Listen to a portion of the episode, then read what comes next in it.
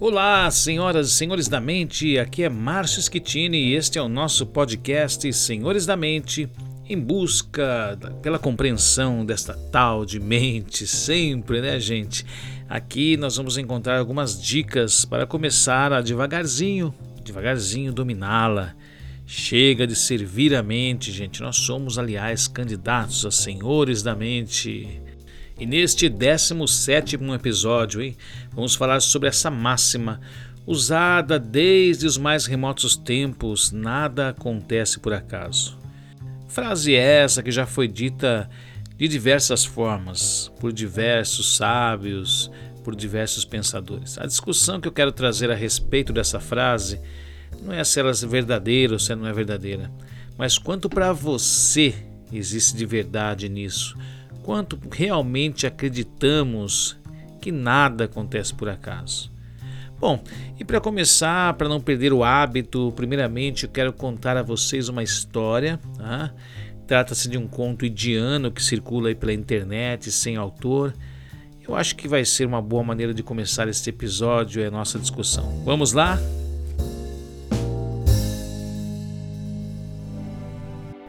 Havia um rei justo e amado por seus súditos. Ele tinha um conselheiro, um sábio ancião que, sempre de forma serena, repetia a máxima de vida segundo a qual tudo acontece para o melhor. Nada acontece por acaso. O filho do rei cresceu ouvindo o jargão do ancião. Ele era jovem, imediatista, achava que o sábio não tinha razão que as coisas eram absolutamente casuais. Portanto, aquele conselheiro não tinha sabedoria alguma segundo o seu ponto de vista. Bom, um dia o rei faleceu e o jovem príncipe assumiu seu lugar. Seu primeiro pensamento foi dispensar o conselheiro na primeira oportunidade que tivesse, pois o julgava derrotista e conformista e só sabia repetir sua velha máxima: Tudo acontece para o melhor, nada acontece por acaso. O rei então resolveu ir caçar com seus homens e levar o velho sábio, com a intenção de, na primeira oportunidade em que o ancião repetisse seu jargão, livraria-se dele. Quando chegaram no meio da floresta densa, o tempo sofre uma reviravolta e uma ventania violenta toma conta de todo aquele lugar e derruba um galho que bate contra a testa do novo rei, derrubando-o do cavalo e causando-lhe um corte profundo em sua testa.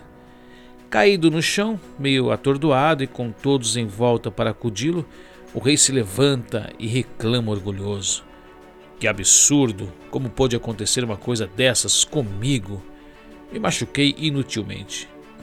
Logo, o sábio conselheiro chega perto dele e, com voz mansa, lhe diz: Não se preocupe, meu rei, tudo acontece para o melhor, nada é por acaso. Ah, foi a deixa do rei, que, indignado, ordenou a seus homens que cavassem um buraco, amarrassem o velho ancião lá e o deixassem para os chacais comerem.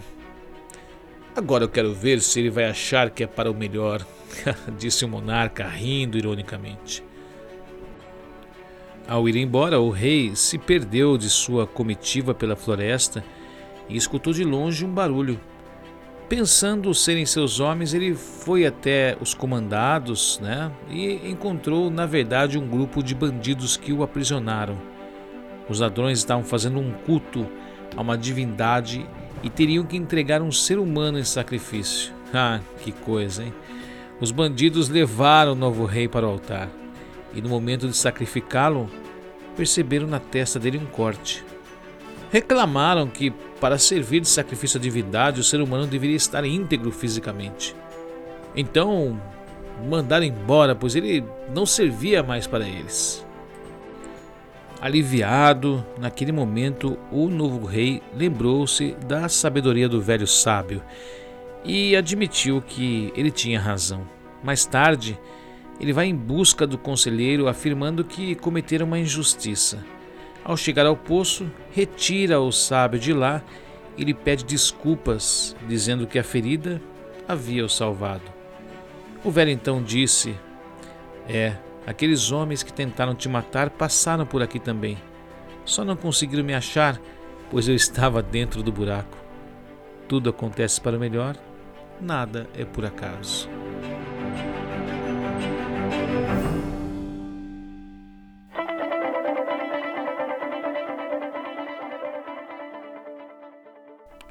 Bom, gente, nossa vida é repleta de clichês, né? Nós vamos usando para justificar fatos que, em geral, não são positivos. Nós adoramos dizer que nada é por acaso, que a vida é assim mesmo, que é o nosso karma, mas basta que chutemos o pé da cama com aquele dedinho mais frágil e tudo vai por água abaixo, né? Blasfemamos contra o divino, ofendemos até a última geração conhecida na nossa árvore genealógica. Sem mencionar aquele dia maravilhoso em que fizemos tudo direitinho e na hora de irmos para casa, alguém nos faz uma crítica e pronto, o nosso dia acaba. Para quem gosta de assistir a futebol, né, ou então já assistiu a alguma entrevista de jogadores de futebol, nós podemos também perceber essa mesma visão. Né? Sempre dizem que foram abençoados com o gol ou com uma defesa importante de um pênalti, abençoados por terem trabalhado duro para atingir o objetivo. Mas eu nunca vi um jogador agradecendo a derrota. Já viram? Deus me abençoou com a derrota, apesar de eu ter trabalhado muito para vencer. É, pois é. Nessas horas, as adversidades da vida, gente, parecem não passar de mero fruto do acaso. Usamos a teoria de que somos azarados para poder explicar o que nos acontece de ruim. Aí tudo passa a ser fruto de um determinismo, em que a liberdade de escolha, o livre-arbítrio, são meras ilusões. Podemos dizer que somos oportunistas. Esta é uma maneira oportunista de justificar a vida. Quando nós somos capazes de suportar o peso das coisas, dizemos que nada é por acaso. Olha, que legal, né? Quando não, somos apenas vítimas do destino. Ficamos loucos, ficamos revoltados e amaldiçoamos tudo. Existe um provérbio popular que diz: Não cai uma folha de uma árvore se Deus não quiser. Né? Uma frase atribuída a Jesus, mas que na verdade está no Alcorão. Né? Ele diz lá assim: né? Não cai uma folha de uma árvore sem que ele disso tenha ciência. Uh, e aí nos vem um dilema. O que nos acontece é fruto de um destino ou temos o poder de definir esses acontecimentos? Tá aí uma pergunta bem complicada, né, gente? Nos últimos episódios, nós temos discutido muito a ideia de como podemos lidar com os fatos da vida. Será que somos meros marionetes guiados por uma mão misteriosa? Mas para quê? Eu não sei, gente. A resposta pode ser muito mais complexa do que esperamos. E realmente eu não a tenho.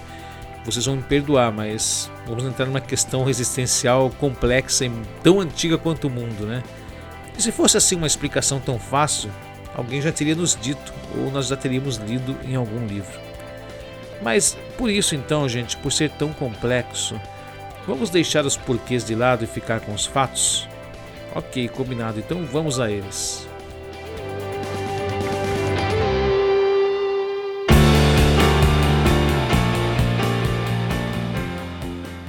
Bom, gente, o primeiro fato, né, nós já conversamos sobre isso aqui. Lembramos que nós não temos controle total sobre o que acontece na nossa vida. Já falamos sobre isso aqui realmente. Temos exemplos, até fiz um desafio para que você olhasse para a sua vida e tentasse programá-la durante uma semana e perceber se realmente tudo aquilo saiu de acordo com o que você planejara. Nós podemos até fazer mil planejamentos, não tem problema, gente. A verdade é que nem tudo vai acontecer do jeito que nós idealizamos.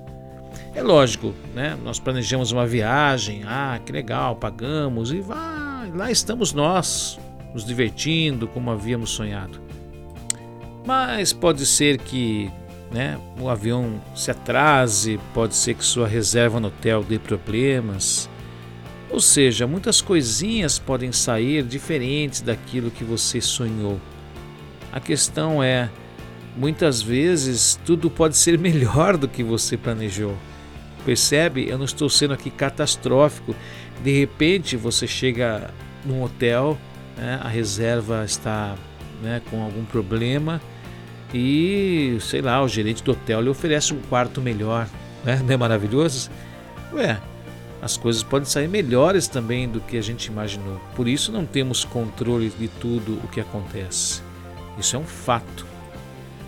Bom, gente, e o segundo fato importante que embora nós possamos não ter sucesso em todos nossos planejamentos, em tudo aquilo que nós sonhamos que acontecesse como nós queríamos, nós podemos escolher como nos sentir.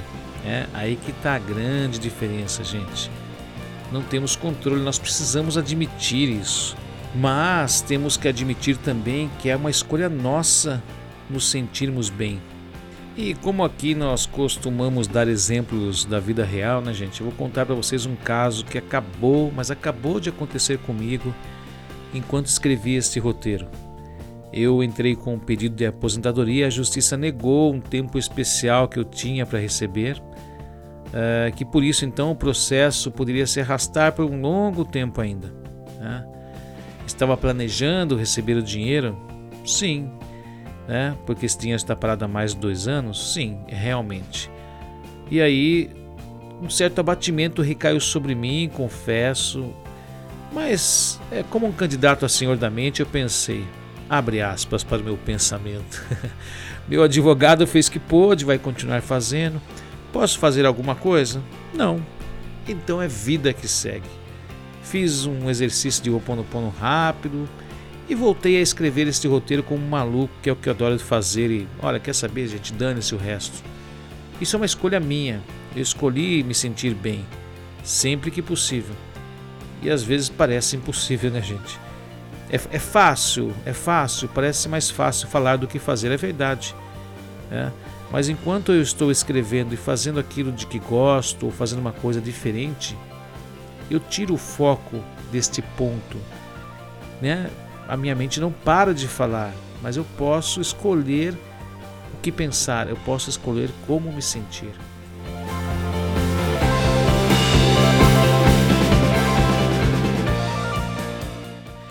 Bom, gente, o resumo da ópera, o resumo desse trecho é muito importante para nós darmos sequência à nossa conversa. Se não temos controle dos acontecimentos da vida, então o que chamamos de livre-arbítrio faz sentido? Não quando se trata de controlar a vida, gente. Não faz sentido. Mas nós temos uma escolha, sim. Nós podemos usar o nosso livre-arbítrio para escolher a maneira como nós vamos nos harmonizar com este fato, com este problema, com essa dificuldade, com o fato de que nem sempre as coisas saem como queremos. E aí, gente, nos cabe o poder da escolha sim. Isso pode nos ajudar a sermos mais felizes, a encontrarmos uma paz dentro de nós, mesmo passando por dificuldades. Isso evita aquelas frustrações que vem do nosso desejo egoísta, né, de querer controlar as pessoas, de controlar os acontecimentos do mundo. Então, gente, nessa linha de pensamento que nós vamos prosseguir. Se nada acontece por acaso, temos que aceitar. Se aceitamos e procuramos nos sentir bem, então nós estamos num caminho muito bom. Vamos lá, vamos seguindo.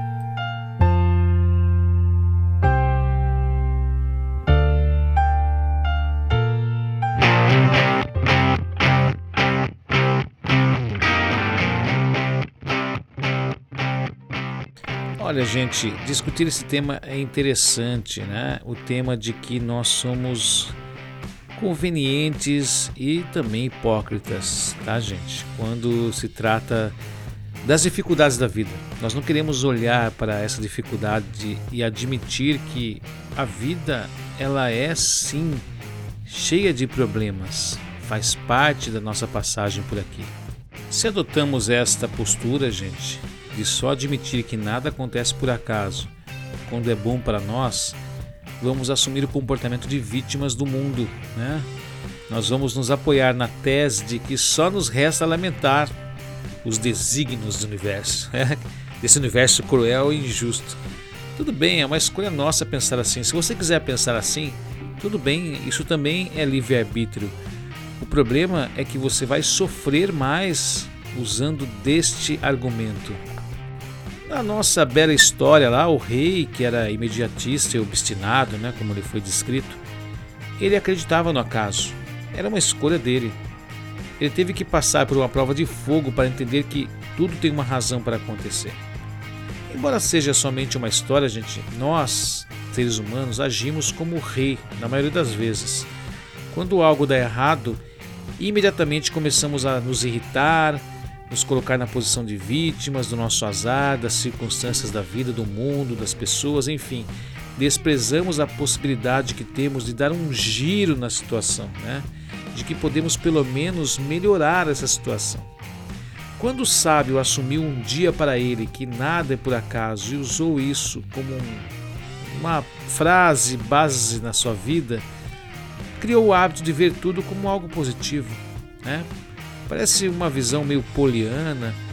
É difícil para nós agirmos assim, principalmente em casos mais graves, né, gente? Mas nós precisamos iniciar esse processo, dar esses primeiros passos, nem que sejam minúsculos, para começarmos a parar de sofrer. Precisamos nos engajar literalmente na ideia de que nada é por acaso. Olha, gente, eu vou repetir com todas as letras. A frase diz: nada é por acaso, literalmente. Ela não diz que alguns eventos são por acaso e outros não são. Quando nós falamos que nada é por acaso, nada é nada. Nada significa nada, gente. Significa que tudo tem uma razão de ser o que você considera ruim e o que você considera bom. Olha, gente, e mais um pouquinho de prática para vocês. Enquanto eu escrevo este roteiro, vez ou outra minha mente vai me sugerindo que está dando tudo errado, que a minha aposentadoria nunca vai sair e blá e blá e blá e blá. Gente, eu tenho duas maneiras de poder me sentir diante disso, bem ou mal. Então eu, né, na minha prática de buscar ser um senhor da mente, Vou respondendo para ela mentalmente, é lógico, gente. Não vou ficar falando em voz alta, senão as pessoas vão internar vocês. Abre aspas para minha mente, minha fala. Está tudo certo, aconteceu o que tinha para acontecer. Se demorar a aposentadoria, demorou. Se não demorar também, não demorou. O budismo tem um ensinamento muito interessante né, nos seus fatores de iluminação. Este é o sétimo, que ele resume na palavra equanimidade. Equânime significa algo constante, né, gente? E o que acontece na nossa vida é que nós vivemos altos e baixos o tempo todo. Não é isso? É o que nós podemos chamar de vicissitudes. Às vezes estamos com problemas sérios, às vezes estamos super bem, às vezes estamos eufóricos com alguma coisa. Então a equanimidade é o caminho do meio, é aquele em que nós buscamos o que a gente pode chamar de equilíbrio.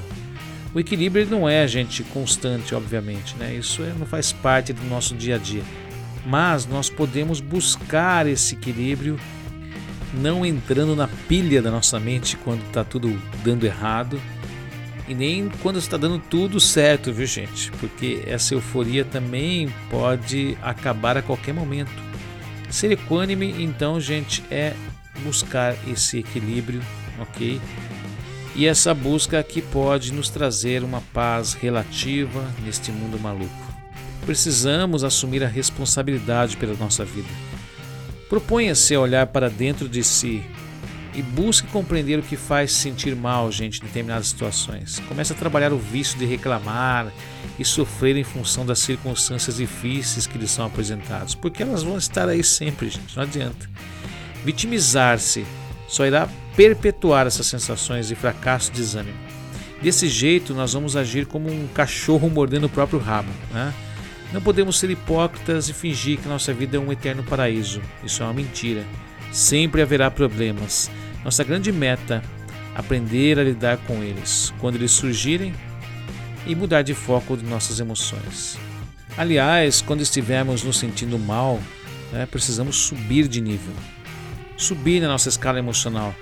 Como já havíamos mencionado, nem que seja assim, só um pouquinho de cada vez, gente. É sobre isso que nós vamos falar na nossa dica da semana, hein? Vamos lá?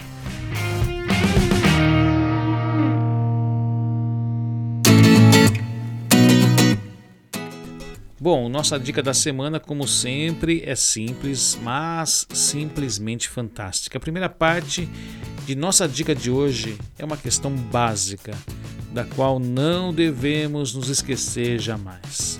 Se você vai assumir para você, gente, que nada acontece por acaso, então é preciso começar a treinar a percepção para os acontecimentos do dia a dia. Não podemos entrar no automático, gente. Devemos nos tornar observadores de tudo, absolutamente tudo que nos acontece, sobretudo que nos faz nos sentirmos mal. Eu vou ser chato aqui, vou repetir. Se a frase diz que nada acontece por acaso, isso significa que não estamos querendo selecionar aquilo que é bom e aquilo que é ruim. Nada acontece por acaso. Não podemos ser seletivos, gente. É claro que estamos falando daquilo que nos faz nos sentir mal. O que nos faz bem, tudo bem, já está tudo certo, né, gente? Então, a ideia é, primeiramente, colocar isso em prática. Vamos partir de exemplos simples. Você foi sair de casa logo de manhã e o seu pneu estava furado. Chegou do trabalho e encontrou a casa toda bagunçada. Foi comer uma pizza e seu dente quebrou.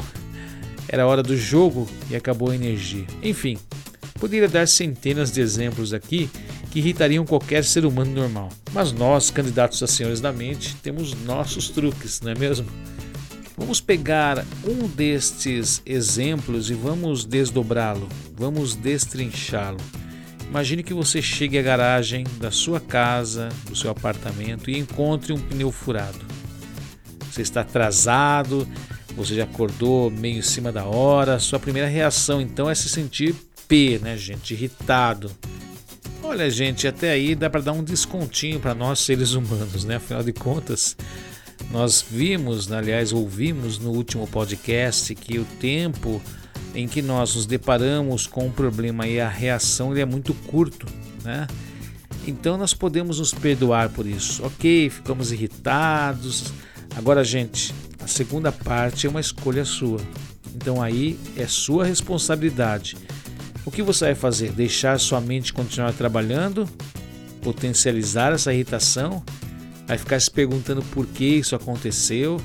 Aí, gente, é dar pano para manga, hein? Sua mente ela vai buscar razões absurdamente remotas nas suas memórias. E isso vai irritando você cada vez mais. Esta é uma opção. A segunda opção, gente, melhorar a sua relação com a situação. Então, gente, em vez de se perguntar por que estou passando por isso, né, se colocando na posição de vítima, pergunte-se para quê? Qual é a lição que devo aprender com essa situação? Será que eu costumo ser muito ansioso? Eu costumo ser um cara irritado? Eu costumo ser uma pessoa que precisa trabalhar essa questão da paciência? Lembre-se, tudo tem uma razão para acontecer. Então, gente, Neste poder de escolha que temos, precisamos parar de reclamar. Precisamos investir em nos sentirmos melhor, gente. Nós temos um hábito né, de reclamar, isso é uma coisa do ser humano, é, parece uma necessidade nossa. Eu vou apresentar aqui algumas estratégias que podem ajudar você a se sentir melhor. E não são, na verdade, nada né, fora do padrão, gente. Nós já fazemos isso habitualmente em outras situações, mas quando estamos assim fora de nós mesmos, nos esquecemos que isso são ah, maneiras muito interessantes de voltarmos para dentro de nós. Por exemplo, tomando novamente a situação em que você encontra o seu pneu furado. Por exemplo, você pode achar um motivo para rir da situação. Né? rir da situação das mãos sujas, envolver outra pessoa na situação, contar piadas. É uma maneira de tirar o foco. Veja que a situação ela não muda. O que você faz é mudar as circunstâncias, mudar a interpretação que você faz disso, ok? Associe isso com outras situações. Põe uma música e cante enquanto troca o pneu. É uma excelente fórmula para distrair sua mente ok? Você não precisa ficar ali deixando sua mente falar, porque se você ficar em silêncio, a sua mente vai ficar buzinando no seu ouvido, dizendo o quanto você é azarado, o quanto você poderia estar né, indo para o trabalho já.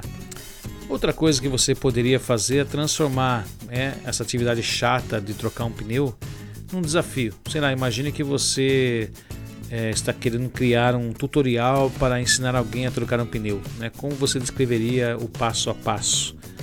Se você está com alguém, por exemplo, você pode brincar com essa pessoa. Ou seja, gente, eu estou ensinando coisas aqui que não realmente vocês já sabem, né? A questão é, existem alternativas. Ouça um podcast que, é, que deixe você animado, algo que deixe você intrigado, que tire o foco da situação, né? ouça algo é, que o faça rir, não é isso? Então há muitas maneiras hoje, gente, no YouTube, né, de você encontrar distração para que você não permita que a sua mente tome conta, gente, porque nós somos aqui uh, aqueles candidatos a senhores da mente. Nós temos que buscar alternativas para que a mente não tome conta de nós. Então vocês perceberam que o objetivo é tirar o foco, direcionar sua sintonia para algo positivo. Nossa mente ela não consegue pensar duas coisas ao mesmo tempo, gente. Então, em toda situação desafiadora, temos duas escolhas: sentirmos-nos bem ou mal. Analise a situação e perceba que há algo importante acontecendo ali, gente. Estou me sentindo irritado, por exemplo. O que eu quero? Eu quero me acalmar, quero me sentir mais otimista. Então faça algo que o leve a pelo menos se aproximar de um sentimento mais positivo, perceba? Você não precisa ficar comemorando porque o pneu furou, né? Isso aí é uma besteira. Ou a sua casa estava uma verdadeira bagunça quando chegou, você vai falar: "Uhul, que bom!" Mas dê um passo de cada vez para melhorar suas emoções. Sempre uma situação pode ser pior, não é mesmo? Você pode ter chegado à sua garagem e não encontrado seu carro, né? Você pode ter chegado à sua casa e descobrir que a panela de pressão explodiu no teto. Né? Estou sendo meio trágico aqui, mas, gente, é uma maneira de você ou falar para sua mente: está tudo bem, entendeu? Não tem nada demais acontecendo. Então, gente, se está com raiva, traga algum alívio para o seu coração se sentir mais contente, mais esperançoso. Olha, se você investir nesse exercício, você pode atrair para o seu dia mais situações positivas. E não é assim? Quando algo começa errado, parece que está tudo errado depois. É porque o importante é a sua vibração, é o que você sente, gente, não o que você pensa. Isso atrai mais situações semelhantes, certo? Se você deixa uh, que a raiva, que a impaciência, que a ansiedade tome conta de você logo de cara, logo quando acorda, o seu dia tende a ser mais difícil, não é verdade? Então, gente, bora investir e nos sentirmos melhores, ok?